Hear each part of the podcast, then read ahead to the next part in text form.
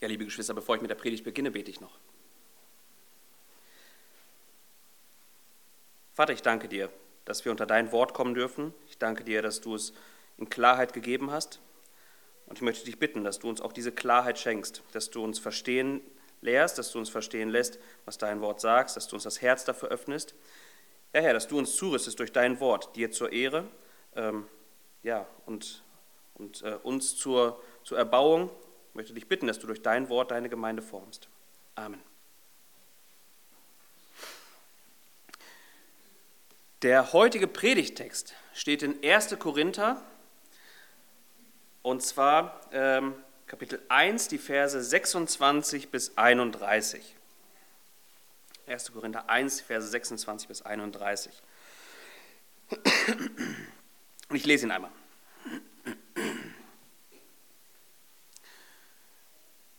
Denn seht, eure Berufung, Brüder, dass es nicht viele Weise nach dem Fleisch, nicht viele Mächtige, nicht viele Edle sind, sondern das Törichte der Welt hat Gott auserwählt, damit er die Weisen zu Schanden macht.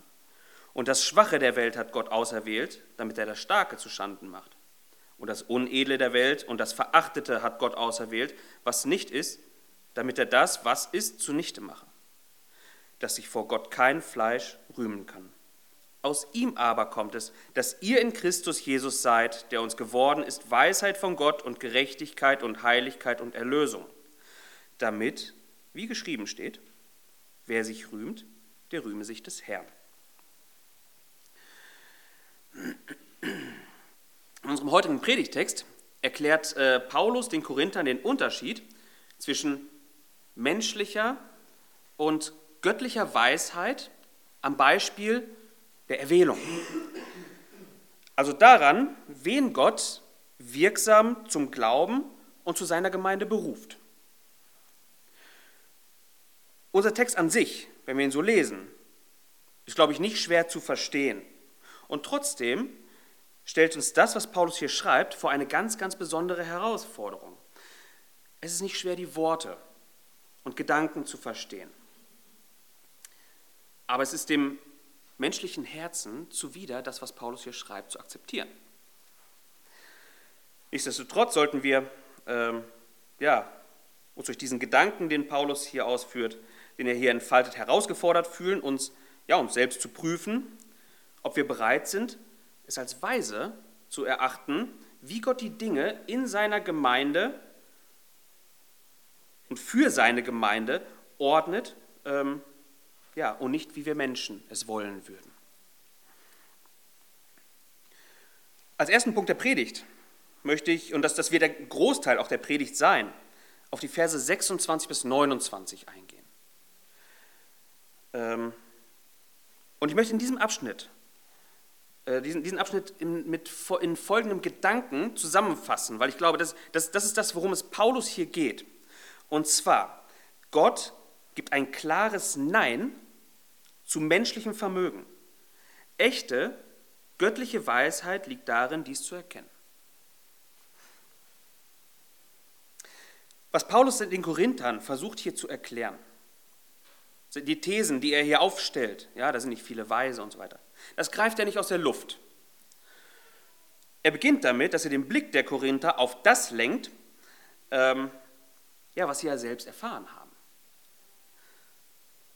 und das, was, was, was ja unmittelbar um sie herum auch erkennbar ist.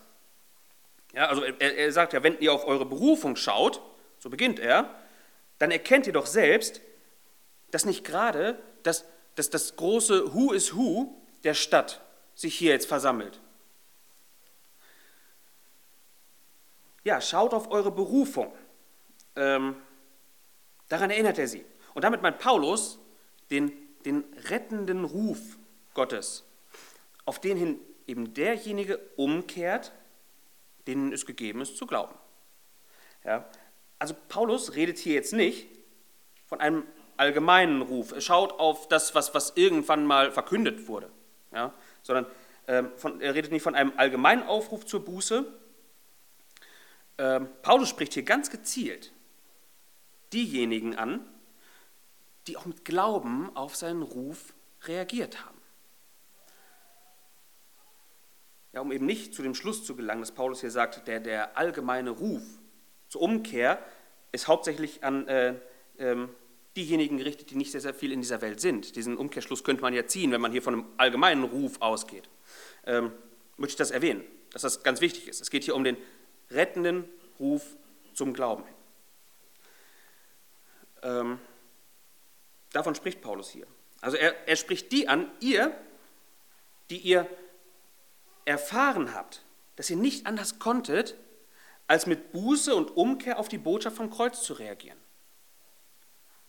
Ihr, die ihr einen Ruf gehört habt, bei dem ihr nicht meintet, dass ihr eben nach, ähm, nach Belieben darauf reagieren könntet, äh, vielleicht den, den Lifestyle, der damit verbunden ist, mal ausprobieren könntet, aber auch irgendwann wieder ablassen könntet, ähm, sondern ihr, für die die Berufung, die vom Kreuz ausgeht, eine Verpflichtung zur Umkehr war. Ihr habt ein, eine Verpflichtung darin gesehen, ihr konntet nicht anders. Es war für euch eine Verpflichtung zur Umkehr, zum Gehorsam und zur Unterwerfung unter Gottes Ordnung und nicht lediglich eine Erfahrung oder oberflächliches Erlebnis. Also ihr, die ihr genau auf das zurückblicken könnt. Schaut doch einmal selber, mit wem ihr alles Seite an Seite steht. Schaut mal um euch rum. Seht mal, in welchem illustren Kreis ihr euch bewegt. Ihr befindet euch in Gesellschaft mit ja, sehr wenig vorzeigbaren anderen Menschen, ähm, vor allem nicht mit solchen, mit denen man sich eigentlich gerne prahlen würde. Was sind das für Menschen? Und das erklärt Paulus und er macht hier in diesem Abschnitt ein paar Gegenüberstellungen, was das für Menschen sind und was das eben nicht für Menschen sind in Gottes Gemeinde, die Gott beruft.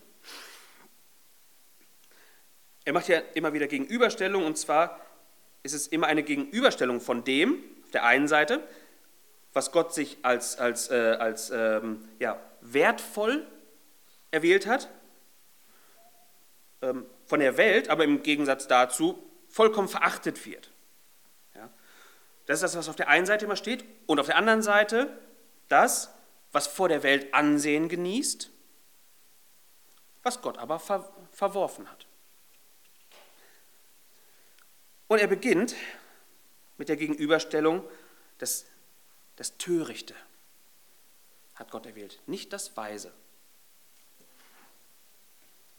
Er beginnt mit der Torheit gegen Weisheit, Vers 27, sondern das Törichte der Welt hat Gott auserwählt, damit er die Weisen zu Schande macht. Also Torheit gegen Weisheit ähm, ist ein Thema, das Paulus bereits im, in den vorangegangenen Versen vor diesem Abschnitt ähm, bereits behandelt hat. Ähm, es, es ging dabei darum, das hat er in Bezug auf die Botschaft vom Kreuz gemacht und darum ging es in der letzten Predigt im Korintherbrief. Und ich möchte noch einmal einen, einen Abschnitt daraus lesen, und zwar die Verse 18 bis 21. Denn das Wort vom Kreuz ist denen, die verloren gehen, Torheit, uns aber, die wir gerettet werden, ist es Gottes Kraft. Denn es steht geschrieben, ich werde die Weisheit der Weisen vernichten, um den Verstand der Verständigen und den Verstand der Verständigen werde ich verwerfen. Wo ist ein Weiser, wo ein Schriftgelehrter, wo ein Wortstreiter dieses Zeitalters? Hat nicht Gott die Weisheit der Welt zur Torheit gemacht? Denn weil in der Weisheit Gottes die Welt durch die Weisheit Gott nicht erkannte, hat es Gott wohlgefallen, durch die Torheit der Predigt die Glaubenden zu retten. Göttliche Weisheit entgegen menschlicher Weisheit. Das ist das große Thema, das Paulus in diesem Abschnitt behandelt. Das waren die Verse davor und er befindet sich immer noch dabei, genau das aufzuzeigen. Ähm, als erstes hat er das verdeutlicht, göttliche Weisheit entgegen menschlicher Weisheit, am Beispiel des Mittels der Predigt und der Botschaft vom Kreuz. Dem natürlichen Menschen erscheint das dumm. Gott hat sich das, bei Gott ist das weise und Gott hat sich das als Mittel erwählt. Und in unserem Text heute verdeutlicht er es an dem Beispiel, wen erwählt Gott für seine Gemeinde. ähm, ja, Paulus gebraucht hier den Begriff Weisheit sowohl für das eine als auch das andere, also sowohl aus Gottes Sicht, was, was wirklich weise ist, aber auch was, was Menschen als weise verstehen. Beides bezeichnet er als Weisheit, um da vielleicht keine Missverständnisse aufkommen zu lassen. Ähm, ich, gebrauche ich vielleicht eher den Begriff, äh, wenn ich von der Weisheit eines Menschen, also von den, ein Mensch meint von Natur aus zu haben und aus menschlicher Perspektive die Weisheit, die man meint zu haben, äh, werde ich eher von Weltweisheit oder sowas reden. Ja? Also das, äh, um nicht immer den gleichen Begriff zu gebrauchen. Und Weltweisheit ist eben das, was der Mensch von sich aus wissen kann.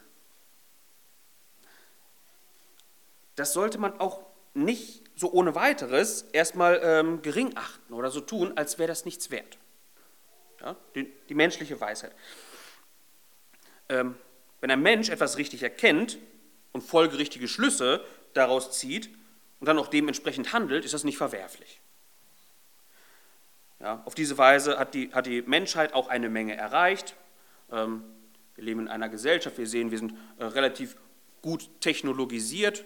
Ähm, es hat, hat äh, vieles in unserer Gesellschaft bewirkt, wenn man sich anguckt, welche Gesellschaftsformen es vorangebracht hat und so weiter. Ja? Wir leben in einer relativ stabilen Wirtschaft. Alles gründet auf menschlichen Überlegungen.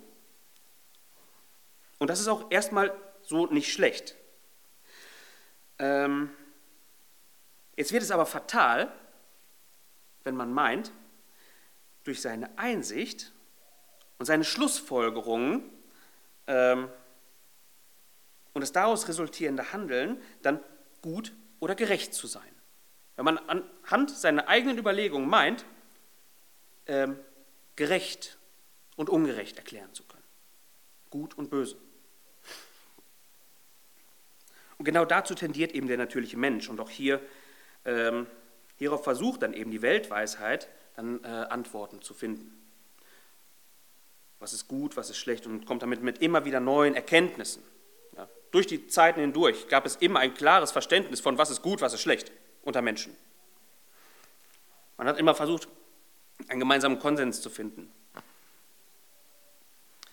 Ähm, ja, und auch in unserer Gesellschaft heute können wir absolut so ein Denken beobachten. Wenn man meint, in irgendeiner Weise ein besserer oder gerechterer Mensch äh, zu sein, wenn man sein Leben zum Beispiel den Maßstäben der, der Klimarettung unterordnet, in jeglicher Hinsicht, dann ist man gerechter als derjenige, der das nicht tut. Man nimmt billigend in Kauf, dass durch Sitzblockaden auf Straßen Menschen sterben, weil sie nicht rechtzeitig zum Krankenhaus gebracht werden können. Ja? Aber das ist ein sehr annehmbarer Preis, weil man sich einem höheren Ziel ja äh, verschrieben hat und somit ja auch gerechter ist als andere. Oder wenn man zum Beispiel meint, durch neu eingeführte ähm, ja, Sprachformen, Formulierungen, äh, ein, meint dadurch einen Beitrag für für mehr äh, Gleichheit unter Menschen sorgen zu können, seinen Beitrag leisten zu können, ähm, dann ist man auch gerechter als derjenige, der das nicht tut. Und man, man könnte, man könnte unzählige Beispiele für sowas finden, ja, aber der Mensch hat immer, denkt in gewissen Kategorien, wo er gerecht und ungerecht erklärt. Ähm, er unterscheidet immer zwischen dem, der gut ist und dem, der böse ist. Und der Mensch hat von jeher durch eigene Überlegungen versucht, ein System zu errichten, in dem basierend eben auf seiner Vernunft, seiner eigenen Einsicht, gut und böse, gerecht und ungerecht oder verdammungswürdig auch äh, unterschieden werden kann. Und dieses Denken vom Gerechten und Ungerechten wird dabei noch nicht einmal in dem Kontext unbedingt gesehen, dass dies Gerechtigkeit oder Verdammungswürdigkeit vor Gott bedeutet.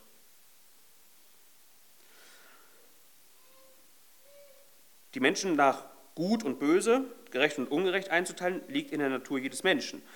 Und hier geht es vielen Menschen unserer Zeit lediglich um eine, ja, um eine Selbstgerechtigkeit. Niemand versucht gerecht zu sein, weil er damit vor Gott bestehen will, wenn er gar nicht an einen Gott glaubt. Ja. Ähm, also das Ziel ist gar nicht mal unbedingt von einem ewigen Tod errettet zu werden durch diese Gerechtigkeit, die man versucht, sich da selber aufzubauen. Dieses Denksystem, diese Denksysteme sind äh, dabei meist von sehr, sehr klugen Menschen erdacht worden. Also Menschen, die Zusammenhänge viel, viel besser verstehen, als ich es kann, als die meisten Menschen um sie herum. Ähm, ja, die einfach, wie wir sagen, einen ordentlichen Grips haben, die vieles verstehen. In Gottes Gemeinde sind aber nicht viele solcher Menschen zu finden. Das sagt Paulus hier. Gott beruft nicht diejenigen, die der Welt nach weise und außerordentlich klug sind. Nicht diejenigen, die meinen, durch ihren eigenen Verstand, durch ihre eigene Vernunft ähm, und ihre eigenen Überlegungen Dinge des Lebens und des Glaubens begreifen und ordnen zu können.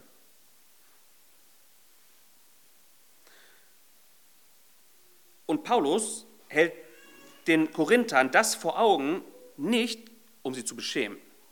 Ja, ihm geht es nicht darum, ähm, zu zeigen, ja, guckt mal alle, wie blöd ihr seid. Ja? Unter euch sind keine Klugen. Das will er damit nicht sagen, diese Worte. Warum Paulus das hier sagt? Ähm, sollen uns trösten, sollen die Gemeinde trösten, sie sollen ihr Mut schenken, sollen aber auch gleichzeitig warnen. Es ist für einen Gläubigen sehr, sehr tröstend zu wissen, dass wenn ich, auch selbst wenn ich in dieser Welt vielen Menschen um mich herum intellektuell völlig unterlegen bin, die Dinge vielleicht auch nicht in der Komplexität begreifen kann, wie sie dazu in der Lage sind, ähm, muss ich mich dadurch noch lange nicht beschämen lassen.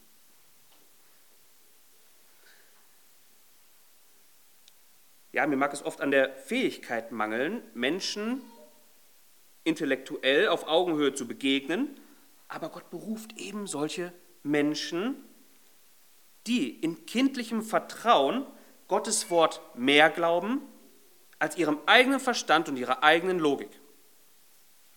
Das ist Gottes Weg, den er mit seiner Gemeinde geht.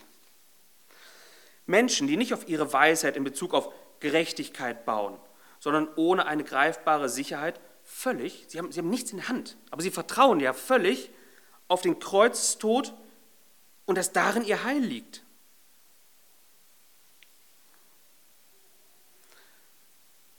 Es soll uns auch Mut machen, wenn wir so etwas lesen, dass wir feststehen und auch keinen Zentimeter in Bezug auf Fragen nach Gerechtigkeit ähm, ja, Gerechtigkeit eines Menschen nachgeben, nur weil jemand so viel klüger ist als wir. Es gilt mutig den Kurs zu halten und zu verkünden, dass der Mensch nur durch Christus gerecht wird. Ja, weil Gottes Wort es sagt. Ähm, und das, ja, und das, das tun wir eben in der Gewissheit, dass Gottes Weisheit ähm, dass, dass Gott in seiner Weisheit die, die, die Weisen dieser Welt genau durch diese Einfachheit beschämen wird. Und ein ganz, ganz wichtiger Punkt. Es soll uns aber auch Warnung sein, was, was Paulus hier sagt. Es soll Gottes Gemeinde eine Warnung sein, dass nicht Gottes Weg ist, ähm, ja, die Weisen dieser Welt zu berufen. In vielen Kirchen machen sich Menschen breit, die eben den Anspruch haben, ähm, ja, die, die, den Anspruch haben, äh, weise zu sein. Ja, und zwar nach den, nach den Mustern der Weltweisheit. Dass sie die Dinge von ihrem eigenen Verstand her ordnen können, äh, erklären können und somit dann auch ja, äh, im Endeffekt ihr, ihr eigenes Denken über die Einfachheit von Gottes Wort und seiner Offenbarung stellen. Ähm, auch wenn man, wenn man meint, sich von den Menschen dieser Welt, also wenn man im, im Glauben steht, zu einer Kirche gehört, ja, wenn man meint, sich von, diesen, von den Menschen dieser Welt, die nicht glauben, dadurch zu unterscheiden, diesen Weg aber geht. Ja? Dass man durch, durch menschliche Überlegungen äh, meint, Gemeinde zu bauen und Gemeinde zu formen, ähm, ist es doch so, dass sich die Unterschiede äh, meistens auf sehr oberflächlichem Niveau im Vergleich zur Welt bewegen. Beispielsweise sowas wie, man unterscheidet sich von der Welt vielleicht in Bezug auf Lebensführung. Aber ein, ein gewisses Grundverständnis hat man gemein. Man mag vielleicht davon überzeugt sein, ein anderes Ziel vor Augen zu haben, nämlich das ewige Leben, aber der Weg dorthin ist aus eben den gleichen Steinen gepflastert wie der Weg der Selbstgerechtigkeit unter Nichtchristen. Aus einer eigenen Wahrnehmung heraus, seinen eigenen Beobachtungen werden Schlussfolgerungen in Bezug auf den Glauben gezogen. Der Mensch, der nach dem Bilde Gottes äh, geschaffen ist, einen freien Willen hat, tritt durch ja, von sich aus verantwortliches, durch verantwortliches Handeln und durch ja, eine gewisse moralische Reinheit dann in eine, in eine positive Beziehung zu Gott. Und durch den Gebrauch seiner Vernunft ordnet er die Dinge nach dem, woran Gott gefallen hat und woran er nicht gefallen hat. Man erklärt Dinge, Eigenschaften Gottes und Dinge, die wir, äh, ja, die, wir, die uns häufig in Gottes Wort begegnen, wie äh, Liebe, Gnade, Barmherzigkeit, äh, Zorn und so weiter, rein aus menschlicher Perspektive, anhand menschlicher Überlegungen, menschlicher Beobachtungen.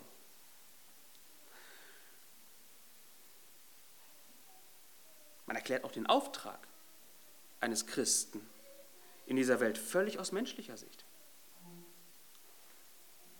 In unserer wahrnehmbaren Umwelt erscheint uns ähm, ja, soziale Ungerechtigkeit vielleicht ein viel größeres Problem zu sein, eine viel größere Not zu sein, als die Tatsache, dass Menschen auf dem Weg in die ewige Verdammnis sind. Man kümmert sich um die Dinge, die für uns wahrnehmbar und spürbar eine Not darstellen, weil wir sie direkt sehen, weil wir sie vielleicht auch am eigenen Leib erfahren. Aber man kümmert sich nicht um die Not, die der Mensch eben nicht direkt sieht und fühlt. Wenn die Dinge des Glaubens mit den Mitteln der Weltweisheit, also der eigenen Logik und Vernunft geordnet werden,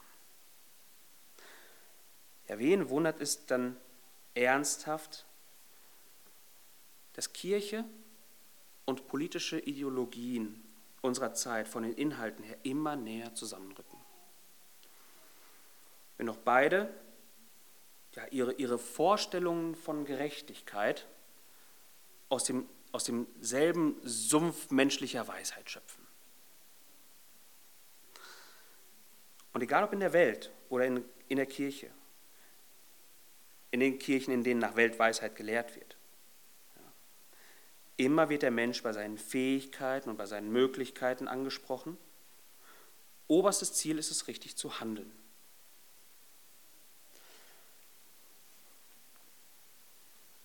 Und so ist es dann doch zu beobachten, dass wenn die Weisen dieser Welt ähm, das Ruder in der Hand haben, dies niemals den Blick auf Gott lenkt,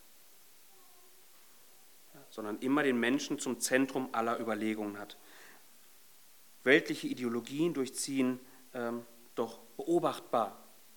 Für jeden, der einigermaßen wachen Geistes ist, beobachtbar äh, die, die Kirchen unserer Zeit. Weltliche Ideologien politisieren die Religion. Ja, und sie machen mit Religion auch Politik. Und die Kirchen gehen diesen Weg mit, weil ihre Führer sich für weise halten, weil sie meinen, weise zu sein und weil sie es vor der Welt auch sind.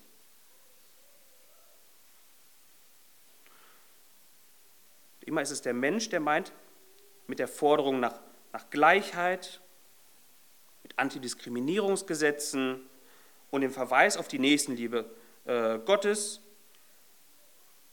ähm, ja, Gottes Reich hier auf, auf Erden ähm, ja, dadurch aufzubauen. Wir leben in einer Zeit, in der die Kirche klare, von Gott eingesetzte Ordnungen wie Ehe unter Mann und Frau, zwischen Mann und Frau, ähm, wonach es laut, laut Bibel doch keine zwei Meinungen geben kann. Ähm, wo die Kirche trotzdem so klare Ordnungen Gottes aufweicht, weil es ihr vernünftig, weise und logisch erscheint. Nach ihren Überlegungen. Nein, in Gottes Gemeinde sind nicht viele Weise nach dem Fleisch. Und Gottes Ordnungen dürfen auch niemals den Filter der menschlichen Vernunft und menschlichen Weisheit durchlaufen. Und so ist es eine ernste Warnung, wenn wir das hier lesen. Habt Acht vor denen, die den Glauben nach menschlicher Vernunft ordnen und nach menschlicher Vernunft auch erklären. Da sind nicht viele Weise in Gottes Gemeinde. Und es hat seinen Grund.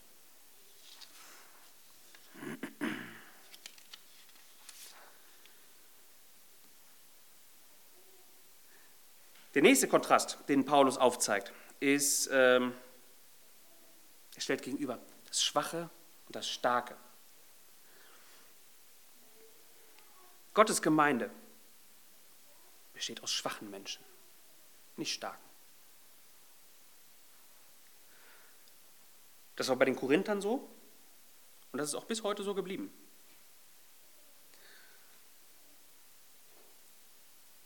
Vielmehr aber noch sehen wir, das war schon immer Gottes Weg mit seinem Volk. Ähm, Gott gebraucht das Schwache und nicht das Starke. Ähm, hierfür gibt es unzählige Beispiele im Alten Testament. Man könnte unzählige Beispiele dafür ranziehen.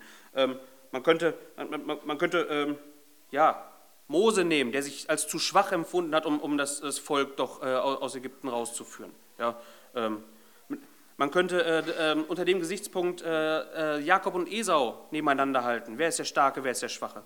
Kann man alles machen. Ich glaube aber, dass es kein anderes Buch der Bibel gibt, ähm, in dem wir eine solche Vielzahl an Beispielen hierfür direkt aneinandergereiht finden, wie im Buch Richter. Und hat Sven eben schon eine ähm, ja, ich weiß nicht, mir ist äh, diese Geschichte mal hängen geblieben, weil, weil ich finde, dass die sehr amüsant geschrieben ist, sehr, sehr lustig erzählt ist. Ja? Und ich glaube, dass das auch ein bisschen Absicht des Schreibers ist, da, da so, so, so einen gewissen äh, Witz auch zu vermitteln. Ähm, aber das Buch der Richter allgemein illustriert sehr, sehr anschaulich an sehr, sehr vielen Stellen, dass Gott das Schwache gebraucht ähm, und nicht das Starke. Um das, was stärker ist, sogar auszutilgen, zu Schanden zu machen. Und ich möchte das an ein paar, an ein paar Beispielen verdeutlichen. Das, was Sven eben gelesen hat.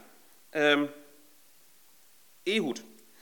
Wir, wir lesen die, die, Geschichte und die amüsiert uns an der einen oder anderen Stelle, weil, äh, ja, was, was aber, glaube ich, oft aus, aus dem Blick gerät, wie wird uns Ehud denn vorgestellt?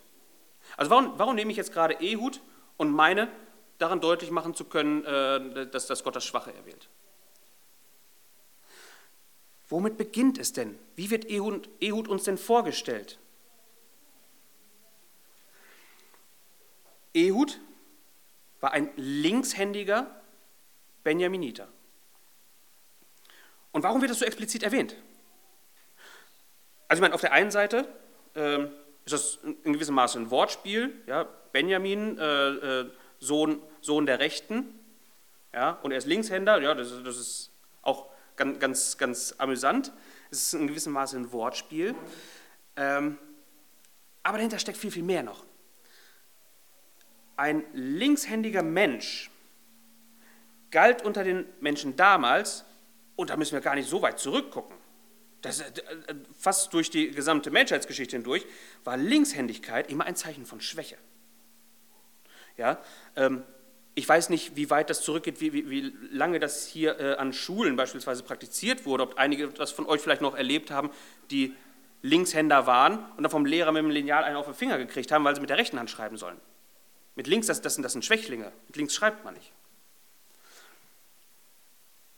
Und so ein, so ein beruft Gott, ja, der vom Menschen nichts gilt, so ein Linkshänder.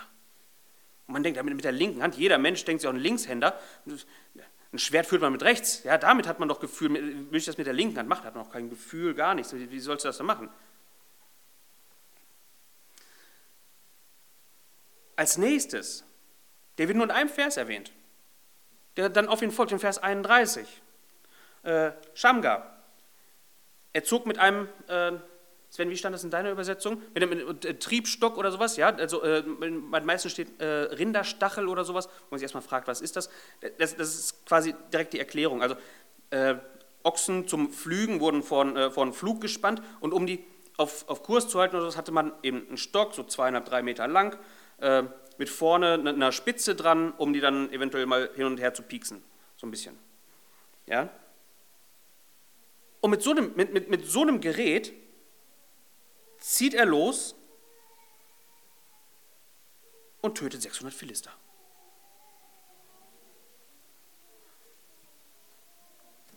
Wie viel Aussicht auf Erfolg hatte das eigentlich? Wir lesen auch weiter, dann in Richter. Deborah, ja, auch, auch Frauen, die zum schwächeren Geschlecht gehören. Und da, da ist die Bibel ja relativ klar, ja, das, das schwächere Gefäß. Die, ähm, und doch errang sie durch, durch Gottes Kraft einen gewaltigen Sieg über die Kanaaniter. 10.000 Fußsoldaten klingen wahnsinnig viel. Es klingt auch dann nicht wenig, wenn man weiß, äh, man tritt gegen 900 andere an. Es ist aber äh, gar, nicht, gar nicht so gut, mit 10.000 Fußsoldaten anzutreten, wenn man weiß, man äh, kämpft gegen 900 eiserne Streitwagen, wie es bei, äh, bei Barak der Fall war. Ja, als er gegen, äh, gegen, gegen äh, Sisera, den, den Heerführer der Kanaaniter, in die Schlacht zieht.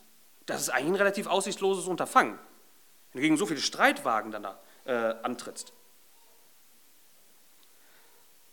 Und doch überrannte er die feindliche Armee. Eines der bekanntesten Beispiele, Gideon. Er marschierte gegen die Midianiter mit seinem Heer, ähm, das er dann von 32.000 auf 300 reduziert hatte. Ähm, und seine Armee wird, wird äh, im Traum eines Midianiters als ein Leib Gerstenbrot dargestellt. Ähm, Gerste ist die Nahrung der Armen. Und das ist ganz klar ein, ein Bild eben für diese, für diese Armut, für diese Schwachheit, die da ja eigentlich äh, gerade gegen die Medianiter anrückt. Und dann er, greift er noch zu unkonventionellen Waffen. Äh, irrende Krüge, Fackeln, Posaunen. Sehen Abimelech, der ähm, sich selbst, es gab ja das, das Amt des, des, Königs eigentlich noch gar nicht offiziell, der sich zum, zum König aufschwingt in Israel, ähm, seine 70 Brüder töten, tötet, töten lässt. Ja? Der wird getötet durch ein Stück eines Mühlsteins, das, äh, das, äh, das, das eine Frau auf ihn fallen ließ. Nach Abimelech wurde äh, Tola. Tola wurde Richter. Der Name Tola bedeutet so viel wie Wurm. Das soll jemand sein, der in Gottes Volk richtet mit Stärke. Gott erwählt sich nicht das Starke dieser Welt. Das, was vor dem Menschen als schwach gilt, das erwählt sich Gott als Werkzeug.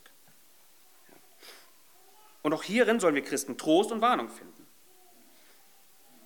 Also wenn du deine Schwachheit siehst, wenn du auf, auf andere Menschen schaust und du siehst direkt so, so vieles, woran es dir eigentlich mangelt, ja, dann bist du einer von denen, genau diesen Schwachen, die Gott erwählt hat. Gott will nicht die starken, nicht die mutigen, großen Helden gebrauchen. Selbst ein Simson Können wir jetzt als Gegenbeispiel anführen. Selbst ein Simson, ähm, der gerade durch seine Stärke gekennzeichnet war, der geht hervor aus einer Frau, deren Namen nicht einmal erwähnt wird und die dazu auch noch unfruchtbar ist. Ja, also menschlich gesehen schwach und unbedeutend. Gott hat Gefallen an denen, die von sich aus wenig mitbringen, um siegreich, ja, aus eben den Schlachten dieser Welt hervorzugehen. Und wenn wir das verstehen, muss es uns eine Warnung sein, wenn Christen versuchen, andere Christen so zuzurüsten, dass sie doch stark werden sollen. Ähm, damit meine ich nicht körperliche Kraft, sondern vielmehr kann das so aussehen, dass man versucht, einen, einen schwachen Menschen durch psychologische Kniffe zu einer starken Persönlichkeit zu entwickeln. Ich meine damit auch noch einen, einen guten Dienst an seinem Bruder zu tun. Ja? Wenn man versucht, Selbstwertgefühl zu schaffen. Und das geschieht meist, indem man auf den ähm, ja, bisher nicht erkennbaren äh, oder bisher nicht erkannten Wert seiner selbst verweist und auf die in einem schlummernde Stärke, dass man das versucht irgendwie zu aktivieren. Ja. Werde stark, indem du deinen eigenen Wert erkennst.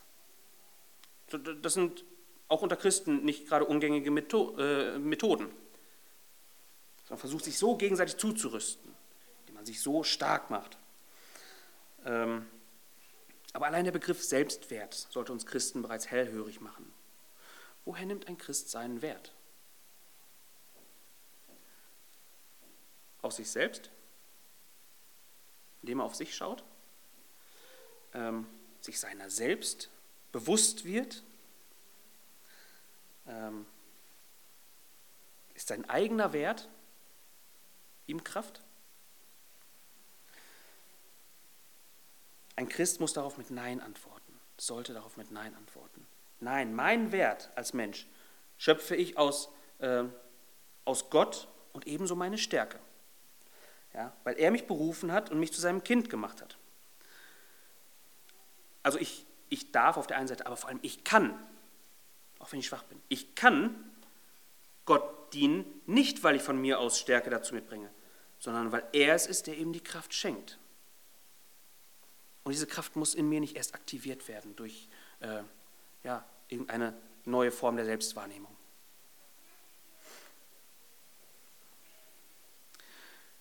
Als drittes stellt Paulus jetzt hier gegenüber ähm, das Unedle und Verachtete gegenüber den Dingen, die in dieser Welt etwas gelten.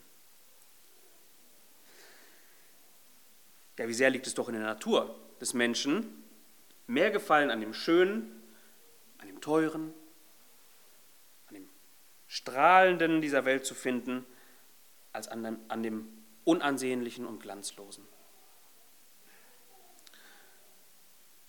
Fernsehformate drehen sich doch zuhauf um die Schönen und Reichen dieser Welt. Nicht um die Armen, außer vielleicht irgendwelche Sendungen, die versuchen, so eine gewisse Sensationslust da zu befriedigen. Aber an sich interessieren uns Menschen die Schönen und Reichen. Ja, das wollen wir sehen. Wir lieben den Akademiker mit Titeln viel, viel mehr als den normalen Arbeiter.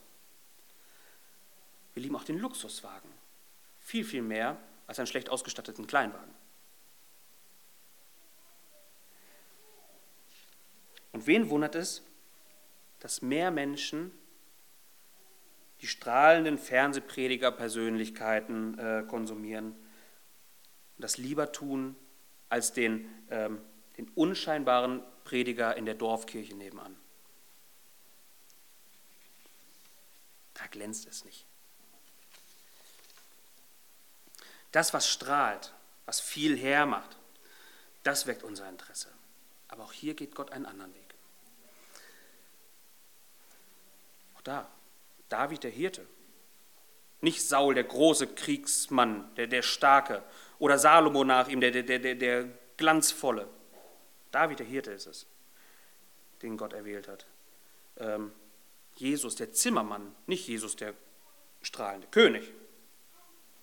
Ja. Fischer und Zöllner, nicht Schriftgelehrte und irgendwelche Angesehenen, Die Sünderin in Lukas 7. Die Sünderin, die Jesu Füße mit ihren Tränen wäscht und seine Füße salbt, während er zum, zum Essen bei einem, äh, bei einem Pharisäer war. Ja.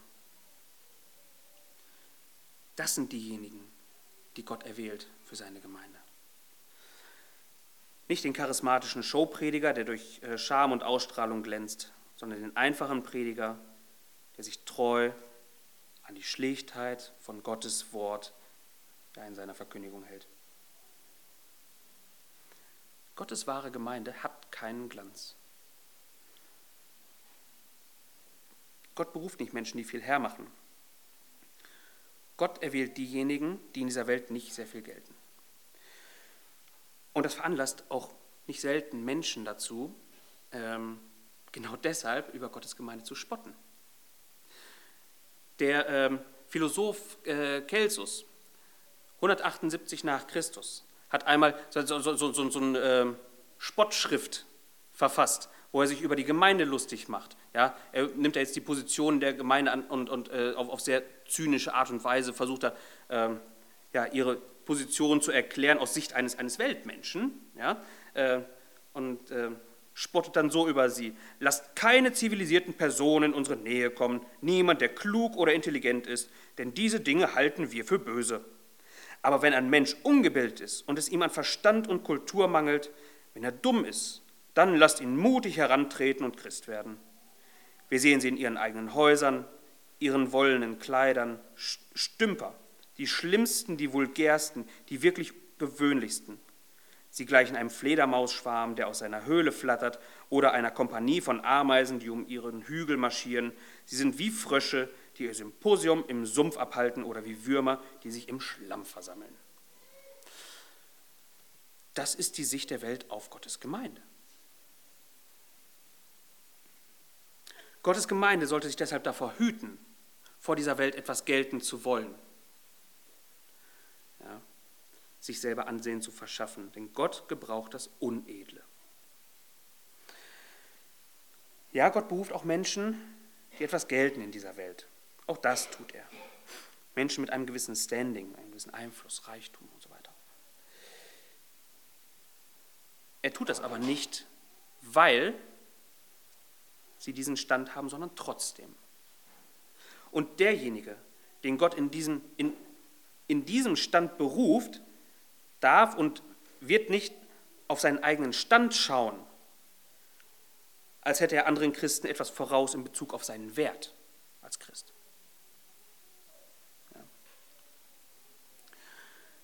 Wenn wir uns vergegenwärtigen, was Paulus den Korinthern erklärt, ähm, dann sollten wir aber auch vorsichtig sein, um daraus keine falschen Rückschlüsse zu ziehen. Das, was Paulus hier in unserem Text, ähm, was Paulus in unserem Text schreibt, soll kein Plädoyer ähm, für das geringe, schlechte, schwache, arme, kranke sein. Wir müssen uns vor der Schlussfolgerung hüten, als sei der Arme in der Gunst Gottes, eben weil er arm und gering ist. Der Arme hat nicht deshalb schon Anteil am Reich Gottes, weil er arm ist. Das nicht. Ja. Nicht jeder, der in dieser Welt gering geachtet wird, ist auch automatisch jemand, ähm, den Gott zu seiner Gemeinde beruft. Es ist eben nur der, der sich zudem auf Christus als seine Gerechtigkeit beruft. Eben weil er erkannt hat, dass er selbst nicht gerecht ist vor Gott.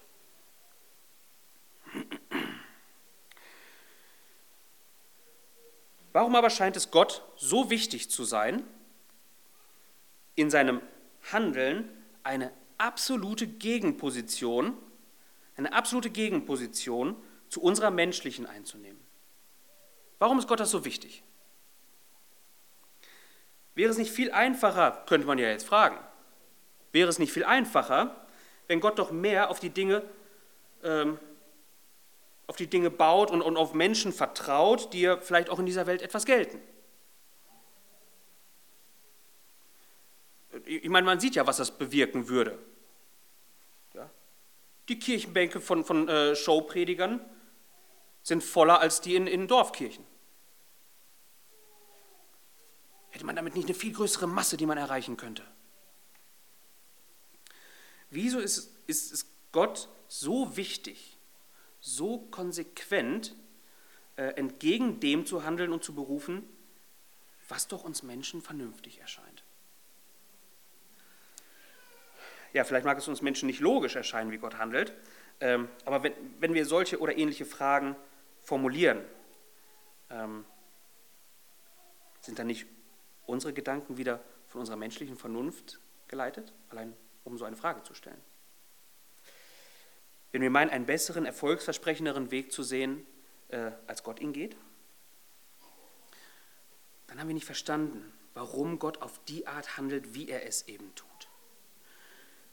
Ähm, ich habe es immer mal wieder angedeutet, hier und da, äh, möchte aber noch einmal ganz explizit hervorheben, warum Gott seine Gemeinde so völlig entgegen menschlicher Erwartungen und Fähigkeiten baut. Und zwar finden wir den Grund in Vers 29, dass ich vor Gott kein Fleisch rühme. Wenn ein Zimmermann Müll und Abfallholz nimmt und daraus ein herrliches Möbelstück baut, ja, dann bringt ihm das wesentlich mehr Ehre, als wenn er nur die besten Materialien dafür verwendet hätte.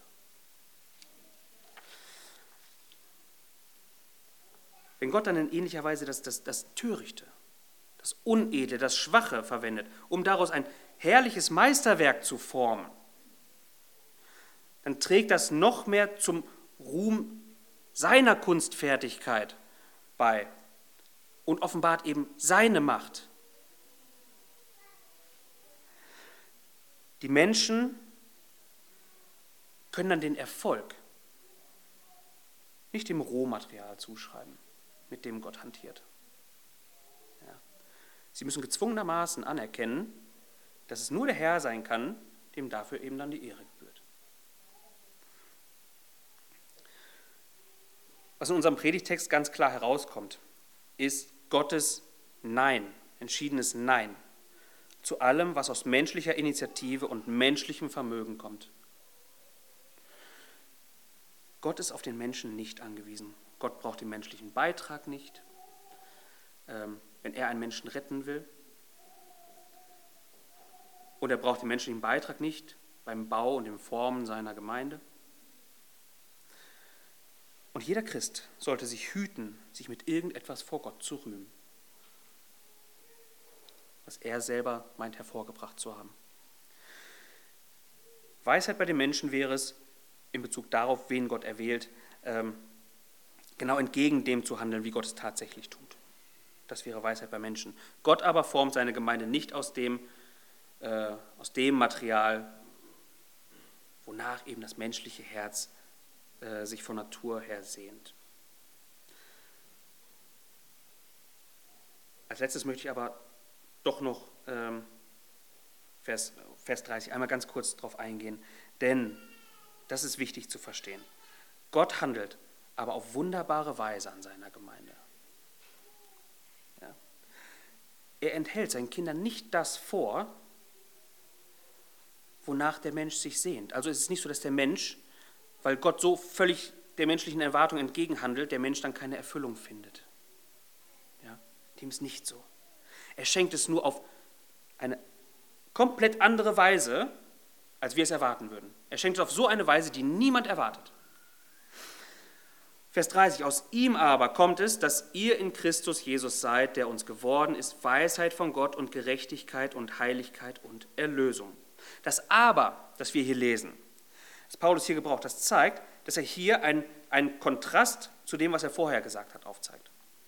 Ja, ein Christ wird nicht durch seine eigene Weisheit errettet, sondern durch Gottes Weisheit.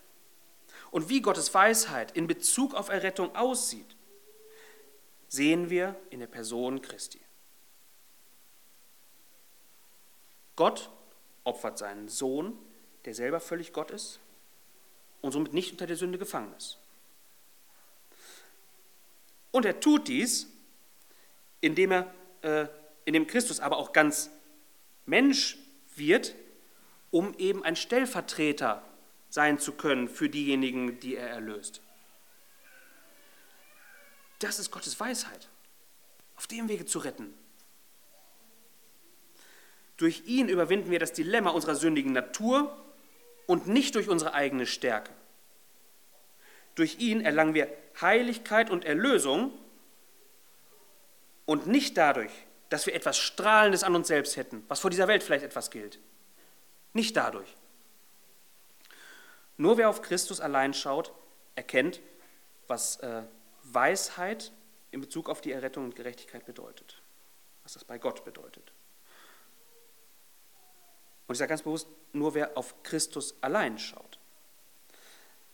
Denn an dieser Stelle hat auch kein leichter in Bezug auf, auf deine Errettung, hat auch kein leichter Seitenblick auf, äh, ja, auf deine Entscheidung, die du ja mal getroffen hast, irgendetwas hier verloren. Ja? Damit suchst du wieder ein Stück weit Ruhm bei dir selbst. Er hat es völlig gewirkt, bevor du es überhaupt wollen konntest. Und als Fazit, ja, schreibt Paulus wunderbar in Vers 31, äh, zitiert er, wer sich rühmt, der rühme sich des Herrn. Amen.